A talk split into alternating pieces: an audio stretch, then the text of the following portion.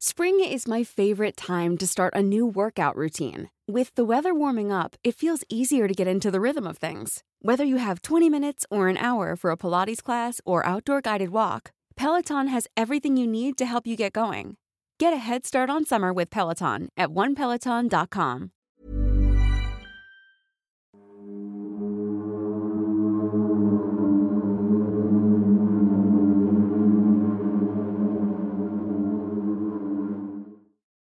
Bienvenidos sean a un nuevo episodio de Domingo de Terror del Anti Podcast. Desde este lado les saluda la doctora Cass Otamendi, una servidora, y por supuesto estoy con todo el equipo, Sergio Bocanegra detrás de cámaras y mi queridísimo amigo, el doctor Miguel Padilla. ¿Cómo estás el día de hoy, Miguel? Muy bien, porque hoy tocan historias de terror. Aquí entre libros y espectros, esto se va a poner muy bueno. Y quisiera comenzar eh, leyendo un par de comentarios, si te parece Perfecto. bien, de los antisuscriptores que además dejaron una propinita. Y dice así, Dayani nos platica. Hola, gracias por hacer contenido de tan buena calidad y sobre todo por hacerme compañía al pintar y dibujar cuando nadie más lo hace. Saludos, les deseo lo mejor. Te mandamos un abrazo, Dayani, que tengas dulces pesadillas. Voy a leer yo un comentario también. Ok. Es de Mabel Cortés. Qué rifados. No me imagino el tiempo y dedicación que le ponen a cada video. Se nota que aman lo que hacen. Excelente video. Cinco estrellas. Ay, muchísimas gracias. Y sí es bastante trabajo, la verdad. Lo disfrutamos, pero ¿como cuánto tiempo más o menos crees que le invertimos por un episodio? Un promedio sería más o menos 60 horas a la semana. Ok, entre que leemos eh, los temas, leemos los libros, hacemos la investigación, grabamos, que se graba desde temprano y terminamos hasta la noche, Sí. y la, el trabajo de edición que Sergio hace, que es bastante también. Entonces, sí es bastante, pero es gracias a ustedes que dejaron su propinita, que esto es posible sobre todo para comprar libros, pagar al señor productor, por supuesto, y demás, el equipo que ocupamos también. O sea, ustedes quizá no lo ven, pero pues necesitamos una que otra luz, el micrófono y todo esto es gracias a ustedes. Y Cas, vamos a comenzar, que eso se va a poner bueno, ¿no? Vamos a empezar con historias de terror. Nosotros somos Sergio, Cas y Miguel y esto es el Anti Podcast. ¿Qué tal chicos? Soy una admiradora del programa y quiero contarles esta historia paranormal que ocurrió en mi familia. Yo soy de Veracruz, me llamo Esmeralda y la historia comienza así. Hace poco más de 50 años, mi abuela, que en paz descanse, vivía en un pueblito a las afueras de la ciudad. Vivían muy humildemente, en una casa con techo de lámina. La verdad es que antes en mi familia realmente se las veían difíciles. Mi abuelita tuvo dos hijos. Por favor, al público que escuche mi historia, no la juzguen. En esos días ella no hubiera podido decidir ni siquiera embarazarse o no. Eran otros tiempos y otras circunstancias. La casita tenía una especie de habitación que acondicionaron con maderas y algunos retazos de plástico. Cocinaban a la leña como era usual y tenían una cabra que daba leche y hacían quesos para vender. Curiosamente, la cabra había llegado tiempo atrás. Pensaron que estaba perdida y aunque buscaron al dueño, nunca nadie apareció para reclamarla. Bueno, tanto mi papá como mi tío ayudaban ordeñando a la cabrita, mientras mi abuela preparaba los quesos y los iba a vender al centro del pueblo. Ustedes quizás se pregunten, ¿y el papá de los niños? Es decir, mi abuelo, ¿dónde estaba? Pues bien, mi abuelo, unos tres años antes de esta historia, fue encontrado sin vida en una carretera muy cercana al pueblo. Presuntamente le debía dinero a unos usureros o prestamistas y no les pagó, por lo que fue un ajuste de cuentas. Sin embargo, cuando mi abuela fue a identificar el cuerpo, le faltaba la mano izquierda. Nunca le supieron dar razones de eso a nadie y quedó como un enigma familiar. Regresemos a mi abuela vendiendo los quesos. Iba regresando un día para su casa, donde los niños la esperaban para comer. Ya era algo tarde y de hecho ya no había sol. El día fue lento en las ventas del queso y mi abuela, preocupada, se dio prisa para llegar a darle de comer a los niños que en ese momento no pasaban de los nueve años, siendo mi papá el más grande de los dos niños. Mientras mi abuela caminaba por la vereda terrosa que llevaba hasta la casita, volteó hacia atrás porque se sintió observada. Además, empezaba a escuchar un jadeo a unos pasos de ella. Volteó y no había nadie. Y otra vez el jadeo. Mi abuela volteaba y nada, hasta que antes de escuchar el sonido, que ya era algo perturbador, volteó y ahí vio a un perro negro. Pero no se imaginen a un perro bonito y dócil. Estaba en medio de la oscuridad y casi no se distinguía, pero mi abuela dice que le dijo al perro, échate para atrás. Y el perro le lanzó sus dientes, pero no para atacar, sino como para sonreírle. Fue tan impactante, tanto así que mi abuela se echó a correr tan asustada. No volteó en ningún momento hacia atrás. Llegó directito para la casa y cuando abrió la puerta Ahí estaban mi tío y mi papá jugando con las canicas. Mi abuelita cerró la puerta y se quedó quieta en silencio y unos segundos después empezó a escuchar pasos en el techo de lámina. Sonaban muy fuerte sus cuatro patas. De repente se escuchó como si se bajara y ya no pasó nada más. Pero a partir de ahí, de ese día, mi abuela ya salía con miedo a vender sus quesos. Se cuenta en la familia que pasaron como tres meses sin que otra vez ocurriera nada. Ella iba a vender, los niños jugando, todo volvía a ser normal, hasta que una noche ya estaban todos acostados.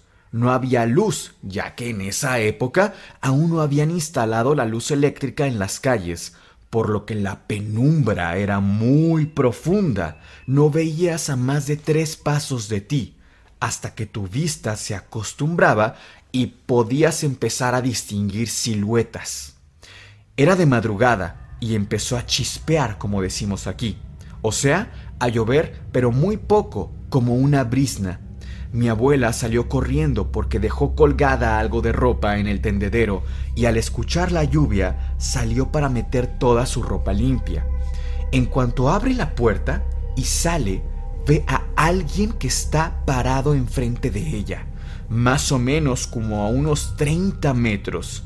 Tenía aproximadamente su altura, pero apenas y podía verlo por la oscuridad que había se dio cuenta que no era una persona, era la cabra negra parada en dos patas. Mi abuelita se quedó inmóvil, asustada hasta los huesos, cuando de repente el animal empezó a caminar hacia ella, hasta quedarse tan cerca, cara a cara.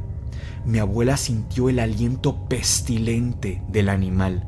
Dice que olía como a podrido, como a carne echada a perder de tanto tiempo.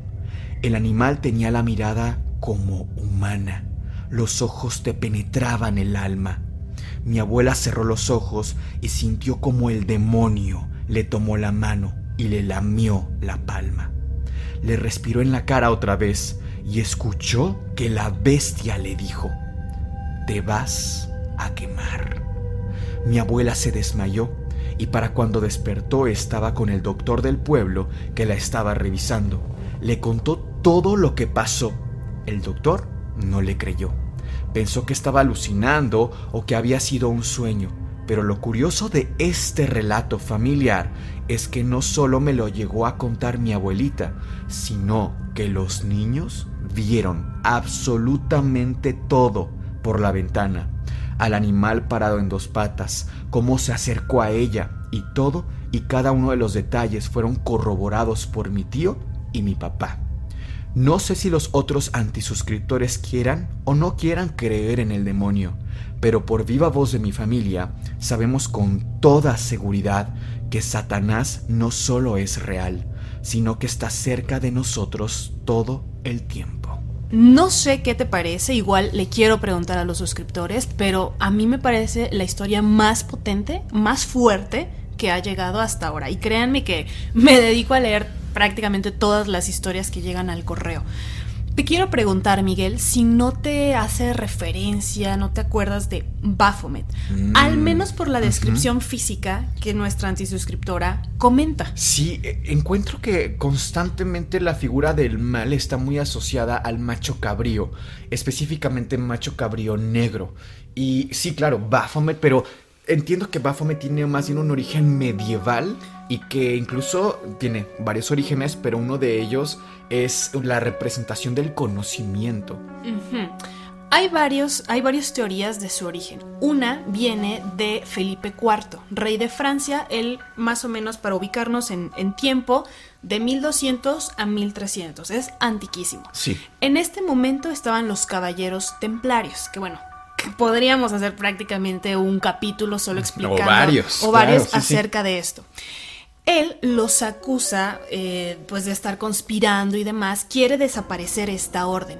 Entonces dice que cuando estos caballeros templarios se fueron a, a las tierras islámicas, allí estaban adorando a esta especie de demonio, entidad maligna. Justo como lo comenta, siempre se asocia el macho cabrío a algo maligno, algo del mal. Negativo. Negativo.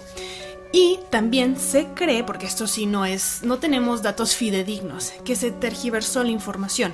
El profeta Mohammed nada más le cambiaron la M por la B. Baphomet. Baphomet, Mohammed, justo.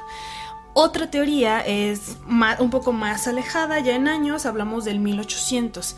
¿Has escuchado hablar de Aleister Crowley? Sí, claro. Bueno. Todo un, un ícono. en su campo. Él fue un ocultista, un mago, pero él fue más o menos del 1900. Antes, en el 1850 y algo, hubo otro señor. Es el antecesor en estos temas tan importantes de Aleister Crowley. Eliphas Levi. Este señor eh, decía que mm, esta palabra, Baphomet, es una. se tiene que leer, imagínate esto. De atrás para adelante tienes que separar la palabra en sílabas y es la abrev- abreviatura de una oración en latín que voy a leer a continuación y la vamos a dejar escrita, pues justo en la pantalla porque está bastante interesante. Quedaría así: Tem op ave. Esto es la abreviatura de una oración en latín que me permito leer. Templi omnium hominum pax abas. Que no sería raro esto de hacer abreviaturas, también lo tenemos desde el medievo se utilizaba mucho para ahorrar espacios muchas veces, pero también como una especie de mantra, de recordatorio, y eso lo vemos también en la inscripción que tiene la parte trasera de la moneda o la medalla de San Benito. Tiene um, diferentes letras, pero son oraciones completas. Por ejemplo, una significa el dragón no será mi guía o mi pastor, y eso se refiere el dragón como a Satanás. Tiene otra que es va de retro Satana, que en latín significa retrocede Satanás. ¿Puedo ver la, la que comentas? Claro. A ver, aquí está. Incluso veo que también tiene aquí la traducción. Dice Templi Omnium Hominum Pax Abbas. El padre del templo de paz de todos los hombres. La verdad es que mi latín está un poco oxidado, pero sí discrepo un poco aquí hasta donde llega mi conocimiento. Templi, templos o templo. Omnium se refiere a la totalidad, eh, a tomar como este, mm, esta cobertura, digamos. Hominum es humanidad u hombres. Pero pax para mí no significaría aquí paz. Paz es más bien P-A-X, el vocablo de donde proviene. Y pax es de pactos, de tratados, acuerdos. Y abas más bien es de abad. El abad es esta figura eh, de poder, de culto incluso, de la abadía. Entonces podríamos decir el abad del templo de los tratados de la humanidad.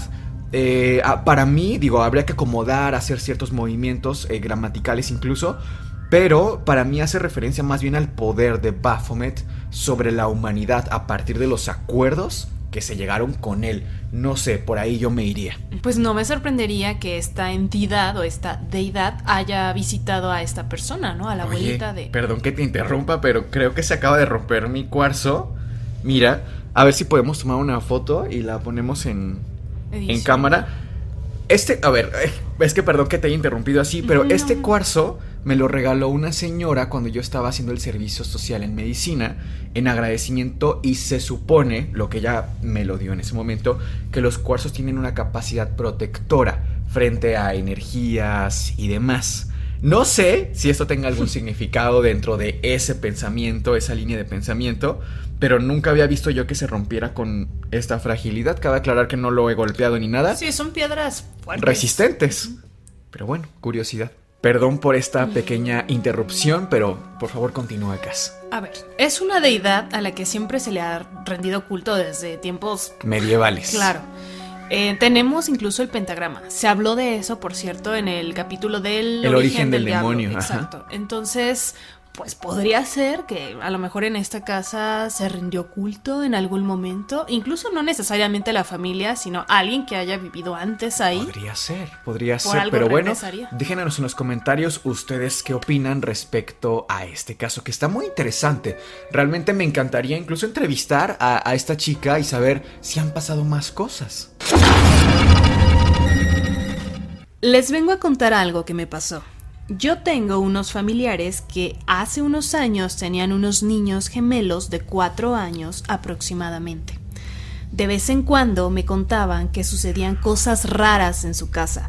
Ya saben que las cosas se mueven de lugar, se caen cosas sin razón aparente, pero lo más raro que me contaron es que los niños siempre decían que jugaban con otro niño por las noches y los papás se daban cuenta porque oían cómo jugaban en la noche e inclusive también en el día.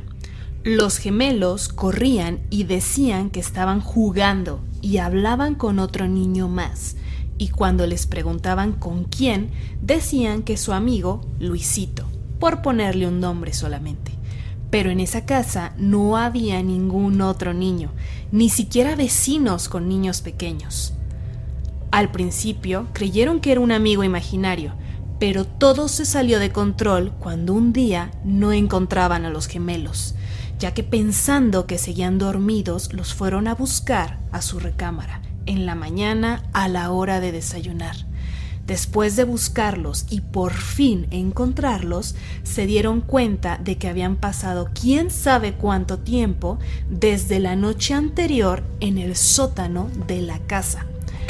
Al encontrarlos les preguntaron que qué habían ido a hacer ahí y ellos dijeron que Luisito los había llevado a jugar con ellos y esa fue la gota que derramó el vaso. Fue entonces cuando trajeron a una persona para que limpiara su casa de ese ser que estaba molestando tanto, sobre todo a los gemelos. Ella les pidió que consiguieran agua bendita, sal de mar, unas velas de colores específicos y algunas otras hierbas. Además, pidió que consiguieran a alguien que tomara fotos de todo lo que se iba a hacer, para que ella tuviera testimonio de su trabajo, que usualmente conservaba para futuras referencias. Así que para tomar las fotografías me hablaron a mí, ya que era el único que tenía una cámara medianamente decente para esos años y que además recién había adquirido. La cita fue un viernes a mediodía. La bruja empezó con unas oraciones y un saumerio de incienso por toda la casa. Anteriormente había colocado las velas en puntos específicos. Agarró un puño de sal y lo mezcló con el agua bendita y rezando unas oraciones que yo jamás había oído, comenzó a pasar recámara por recámara, desde la planta alta. Esto era lo que ella llamaba, entre comillas, limpiar la casa. Así nos desplazamos por los pasillos, el baño, la cocina y cada rincón de la casa, hasta que solo quedó el sótano, a donde también, por supuesto, bajamos. Inmediatamente se sintió un frío anormal en cuanto pisamos aquel lugar. La bruja pidió que rezáramos ciertas oraciones, mientras ella trabajaba. Hizo algunos símbolos en el aire y sacó las hierbas, las cuales empapó de una especie de loción. haciendo con estas algunos símbolos. Y cuando terminó de rezar, dijo que ya todo iba a estar bien, que el alma del niño ya se había ido, preguntando que si sabíamos de algún accidente o fallecimiento de un menor en ese lugar. Fue en ese momento que el papá recordó que cuando él era niño, su abuelo le había contado que cuando estaban construyendo los cimientos de esa casa, encontraron restos de huesos de tamaño pequeño, que parecían ser de un menor, pero que nunca supieron realmente qué había pasado o por qué habían enterrado esos huesos ahí. Al revisar las fotos de ese día, de las que tomé unas 350, me llamó la atención una en específico, y es la que les envío. No sé si sea una pareidolia o qué sea, pero es que no puedo encontrar una explicación. Ahí, detrás de los balaustres, en donde se ve una carita, es justo la entrada al sótano de la casa. Cabe resaltar que no había ningún otro niño en la casa y los gemelos estaban en la escuela. Precisamente se hizo esto entre semana para que ellos no estuvieran. Nos envía la foto. Tenemos esta fotografía, hay tres mujeres, no sabemos quiénes son. Él previamente les censuró el rostro. De acuerdo. Y nos manda también la foto con zoom. Justo como dice él, están los balaustres y se ve la cara de un niño tal cual. Es que ve, o sea, se le ven ojos, nariz y que se está asomando. Tiene una piel bastante pálida, incluso grisácea, podría decir. No, la verdad, esta, esta es de las fotos que dices, sí lo veo. No es estarle buscando a ver por dónde. No, esta foto claramente se ve un rostro y se ve un rostro de niño especialmente. Total, qué buena fotografía. Está sencilla, pero está muy clara. Hola, doctora Cass y doctor Miguel. Me gusta mucho su contenido, ya que soy fanático de siempre estar escuchando los relatos tan emocionantes que nos cuentan. Favor de no utilizar mi nombre para no tener problemas con las personas de mi ex trabajo. Hace unos años yo trabajaba en una empresa la cual se dedicaba a la máquina de aceros y fabricación de diseños. Un día jueves, un compañero mío y yo estábamos comiendo en un lugar donde la puerta de la cocina, que estaba en un segundo piso, y las escaleras se veían por completo. Literal, estábamos comiendo en nuestro lugar de trabajo mientras escuchábamos música, cuando de pronto, de reojo, veo que se comienza a abrir la puerta. Yo pensé que había sido el aire, pero se me erizó la piel. Dando una razón lógica, subí y cerré la puerta, y seguimos con lo que estábamos haciendo. Ya pasaban de las 8 pm. Solo mi compañero y yo estábamos haciendo tiempo extra. Seguimos y después volteo y veo a mi compañero como en shock, prácticamente amarillo. Le pregunté qué estaba pasando él señala la puerta de la cocina y cuando yo volteo veo a una mujer de blanco caminando hacia las oficinas. Lo primero que pensé es que se había metido alguien. Rápidamente le dije que fuéramos a ver. Él por el lado de las oficinas porque se conectaban con la cocina y yo por el otro lado. Cuando subimos no había absolutamente nadie. Bajamos las escaleras y él me dice que se tiene que ir a cambiar de ropa, ya que nos íbamos y la verdad es que estábamos muy asustados. Mientras él se cambiaba en el vestidor, yo estaba pagando las pastillas de los aires acondicionados y cerrando todo. Entonces es que veo que va saliendo del vestidor y caminando hacia mí se queda pasmado. Se paró en seco y como si le hubiera parecido a alguien, se desmayó e inmediatamente fui a socorrerlo. Cuando despertó le pregunté qué pasó y me contesta que se le apareció una mujer pero que no tenía cara. Al contarles esto se me pone chinita la piel de recordar lo que pasó. Después de que él se recuperara, y repito, habiendo apagado todas las pastillas de los aires acondicionados, Nosotros ya estábamos de salida y de pronto se encienden todos los aires acondicionados y las luces de golpe. Corrimos a la salida asustadísimos. Cuando por fin salimos y cerramos el taller, le dije a mi compañero que le daba un aventón porque se había desmayado y yo lo quería acercar a su casa. Cuando nos subimos al carro, nuevamente se quedó pálido. Me golpeó el brazo para que volteara hacia donde él me estaba señalando, la ventana. En la ventana del taller se veían las escaleras. Se veía que subían a las oficinas y quien subía era nada más y nada menos que la misma mujer de blanco. Nos fuimos rapidísimo y ese día no pude conciliar el sueño. Al siguiente día con la curiosidad preguntamos a los vecinos del taller que si ellos conocían una historia o algo que haya pasado en ese lugar. Entonces nos contaron que antes del taller ahí vivía una pareja de casados, solo que el señor estaba muy enfermo y dormía en la planta baja, donde lo cuidaban sus hijos y su esposa, y en la planta alta dormía la señora, su esposa. Ella tenía depresión porque su marido estaba muy pero muy enfermo y murió unos días después de que falleciera el esposo. Entonces cuentan que ella sube y baja las escaleras para ir a cuidar a su marido, y que se aparece seguido en el taller. El marido falleció un 24 de agosto y su esposa el 30, y lo que nos pasó a nosotros fue el día 30 de agosto en la noche. De miedo. Oigan, antisuscriptores, me pareció una historia muy buena, muy potente. Quiero saber qué les está pareciendo a ustedes. Por favor, déjenlo en los comentarios. Sabemos que les gusta esta parte de antihistorias porque además ustedes participan, así que que viene, Cas. Hablando de participaciones, como todo el tiempo tengo el correo pues ligado a mi teléfono, acaba de llegar un bonito regalo para nosotros, para el equipo del Antipodcast. Entonces quiero aprovechar también para agradecer en este momento. Lo manda Jerut Ceballos Toscano. Hola queridos Miguel, Cas y Sergio. Mi nombre es Jerut.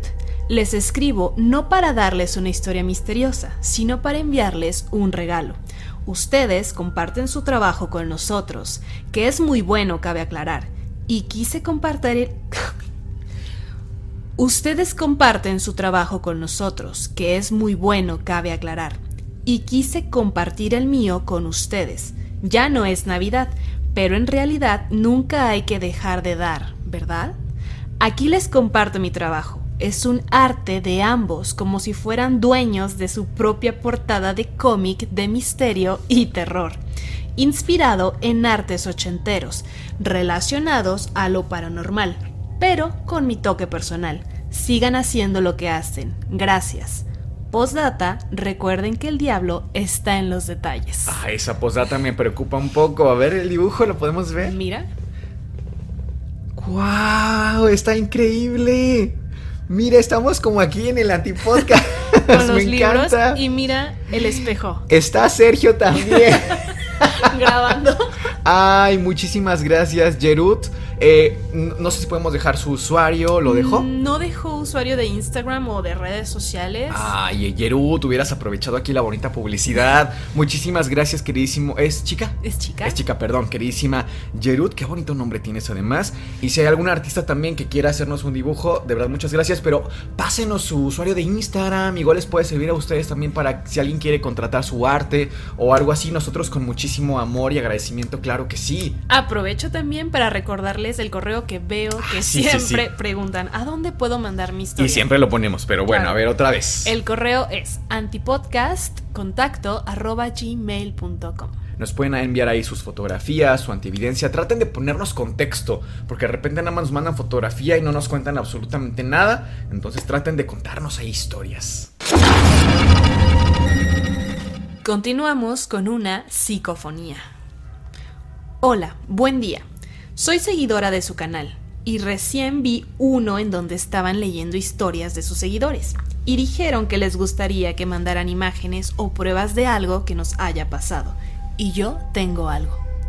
La historia es un poco larga, pero espero y sí puedan pasarlo al canal, ya que a mi papá le gustaba mucho ver los canales de terror. Me gustaría aclarar que esta es una historia real, pues estoy hablando de mi padre, y él era muy unido a nosotros. Yo lo amaba mucho y no jugaría con algo así. Mi papá hace dos años falleció lamentablemente, a causa de la pandemia. Fue uno de los primeros fallecidos aquí en mi estado, Puebla, México. Fue algo muy inesperado, ya que cuando se lo llevaron al hospital, todos creíamos que iba a regresar, pero ya no lo volvimos a ver. Mi papá falleció el 6 de abril. Nosotros estábamos en cuarentena, ya que habíamos tenido contacto con él todo el tiempo. Su familia, es decir, padres, hermanos, etc., se hicieron cargo de todos los trámites en el hospital. En mi casa solamente teníamos contacto vía Zoom para hacer videollamadas grupales con todos mis familiares. Un día antes de mi cumpleaños, es decir, el 24 de abril, mi mamá empezó a revisar el teléfono de mi padre para dar de baja sus cuentas y avisarle a sus contactos que anteriormente le habían mandado mensaje lo que había pasado. Entonces llegó al grupo de la familia de mi padre.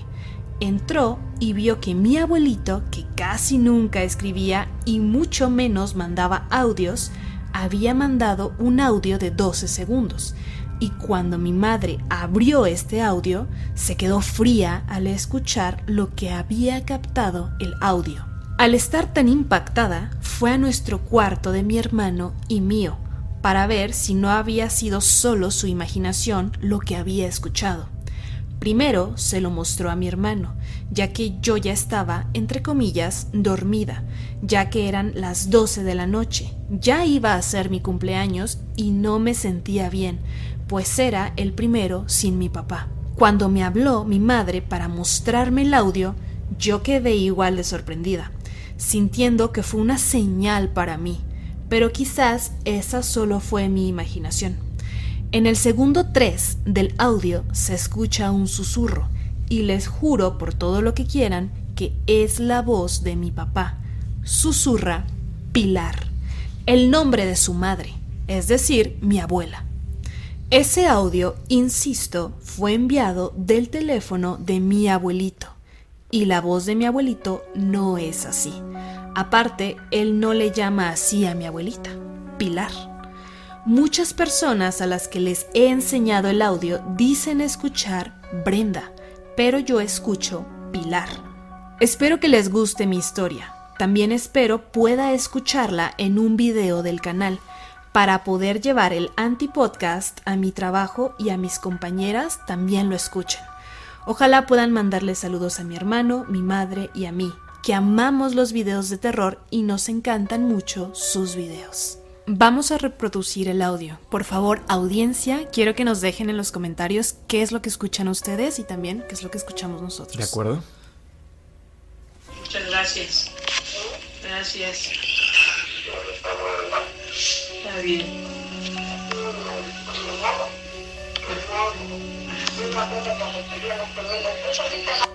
A ver, otra vez, parecería una conversación trivial, como muy de familia, se escucha una señora hablando en el fondo, pero escuchó Pilar, no escuchó Brenda u otra cosa. Volvamos. Muchas gracias. Gracias. Está bien.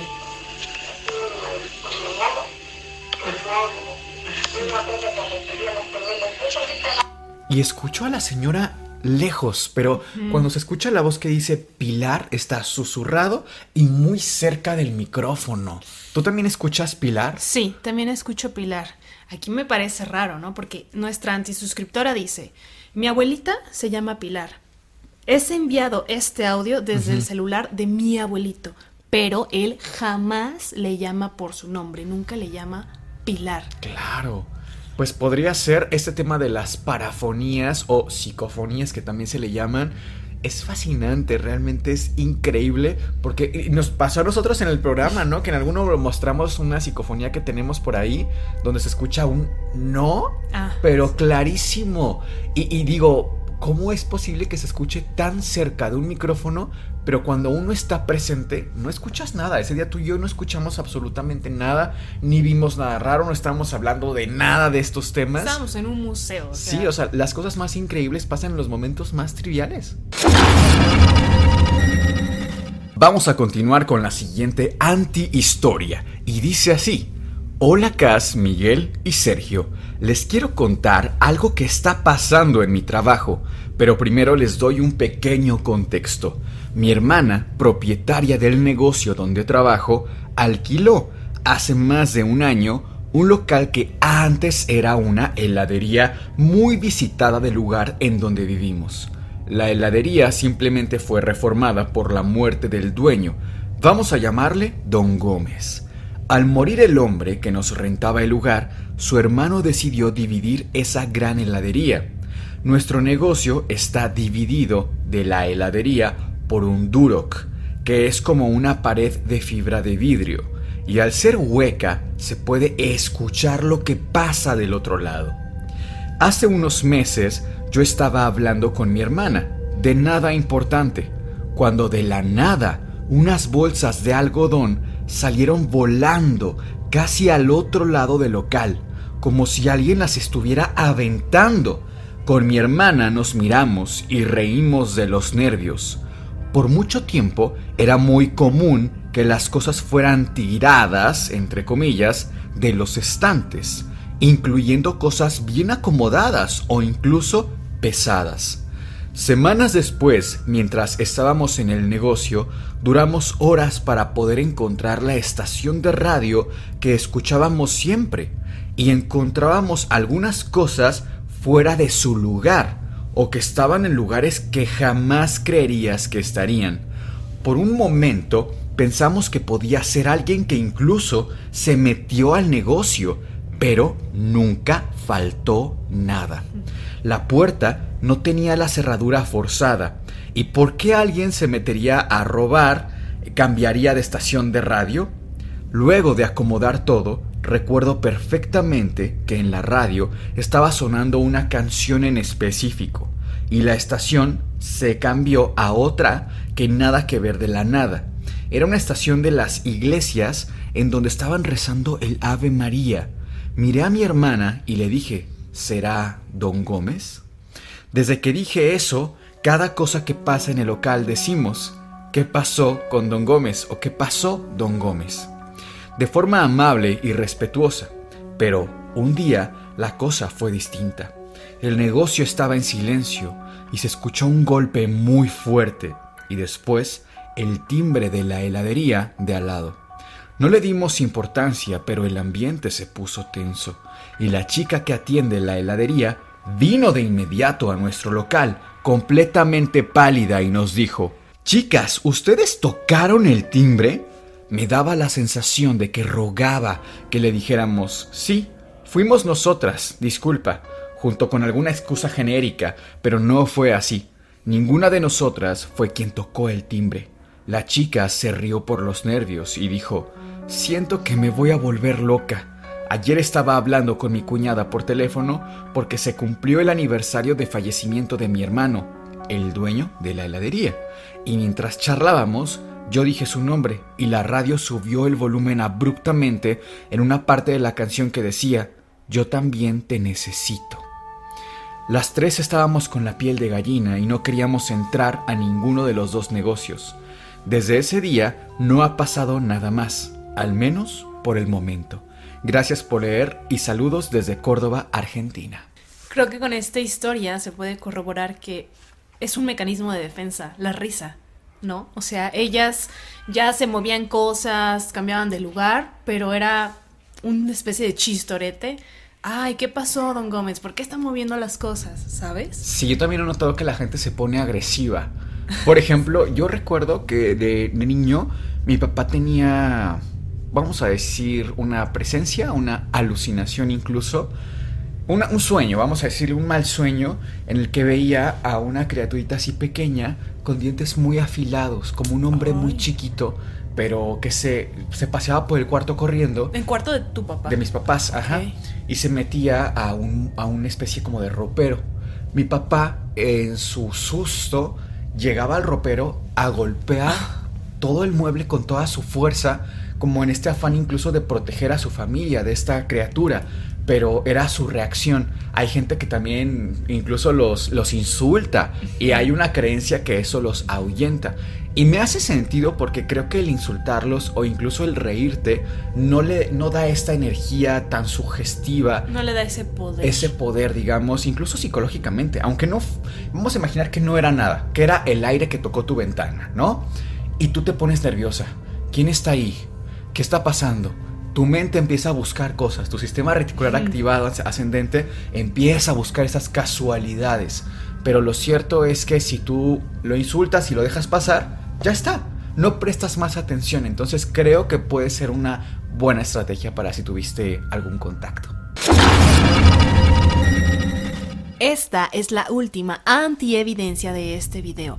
No la vamos a comentar porque es que es muy potente. Entonces. Está fuerte. Está fuerte. Queremos leer sus comentarios. Y les toca a ustedes, así que vamos a leer qué opina cada uno de ustedes.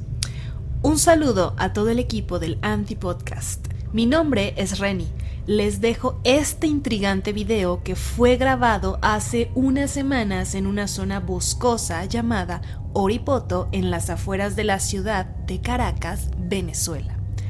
Este video no me pertenece, pero se viralizó justamente porque las personas comentan que lo que se ve allí es una bruja.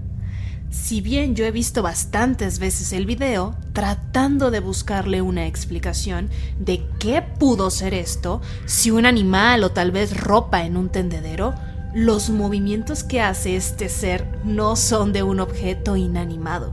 Y en caso de ser un animal, ¿qué tipo de animal? Si ven con detalle en el vidrio delantero del camión, el parabrisas, se ven algo como unos pies bastante pálidos. También, desde la parte más lógica, la manera en que se le ve levitando a esta figura pareciera más como si estuviera colgando de algo. Sin embargo, no sé cómo explicar los ojos brillosos y, como dije antes, los movimientos que hace. Me hubiera gustado que la persona que lo grabó pudiera haberse quedado un poco más esperando que se acercara, pero no lo culpo. Cualquiera simplemente saldría corriendo en esta situación. Pero, en fin, ¿ustedes qué opinan?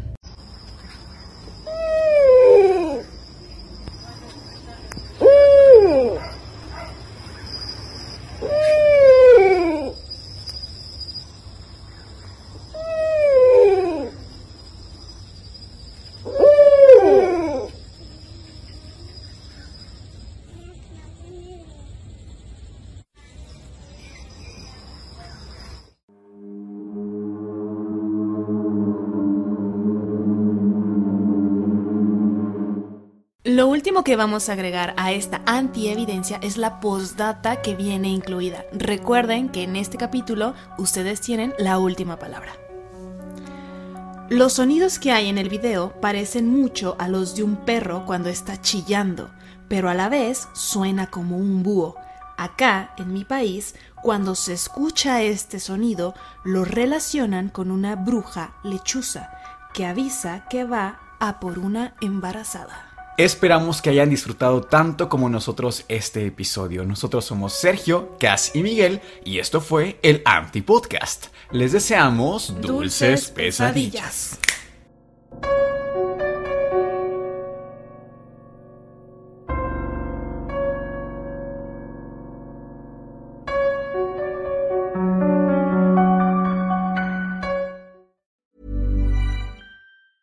If you thought the only way to get a more defined jawline with natural looking results was through surgery, think again. Juvederm Volux XC is a non surgical injectable gel filler that improves moderate to severe loss of jawline definition and can help you achieve natural looking results with little downtime. Even better, this improved definition lasts up to one year with optimal treatment. No maintenance required. Improve jawline definition for a smooth, sculpted look with Juvederm Volux XC. For important safety information and to find a licensed specialist, visit juvederm.com. That's J U V E D E R M.com. Not for people with severe allergic reactions, allergies to lidocaine, or the proteins used in Juvederm. Common side effects include injection site redness, swelling, pain, tenderness, firmness, lumps, bumps, bruising, discoloration, or itching. There's a risk of unintentional injection into a blood vessel, which can cause vision abnormalities, blindness, stroke, temporary scabs, or scarring. Talk to a licensed specialist to find out if it's right for you.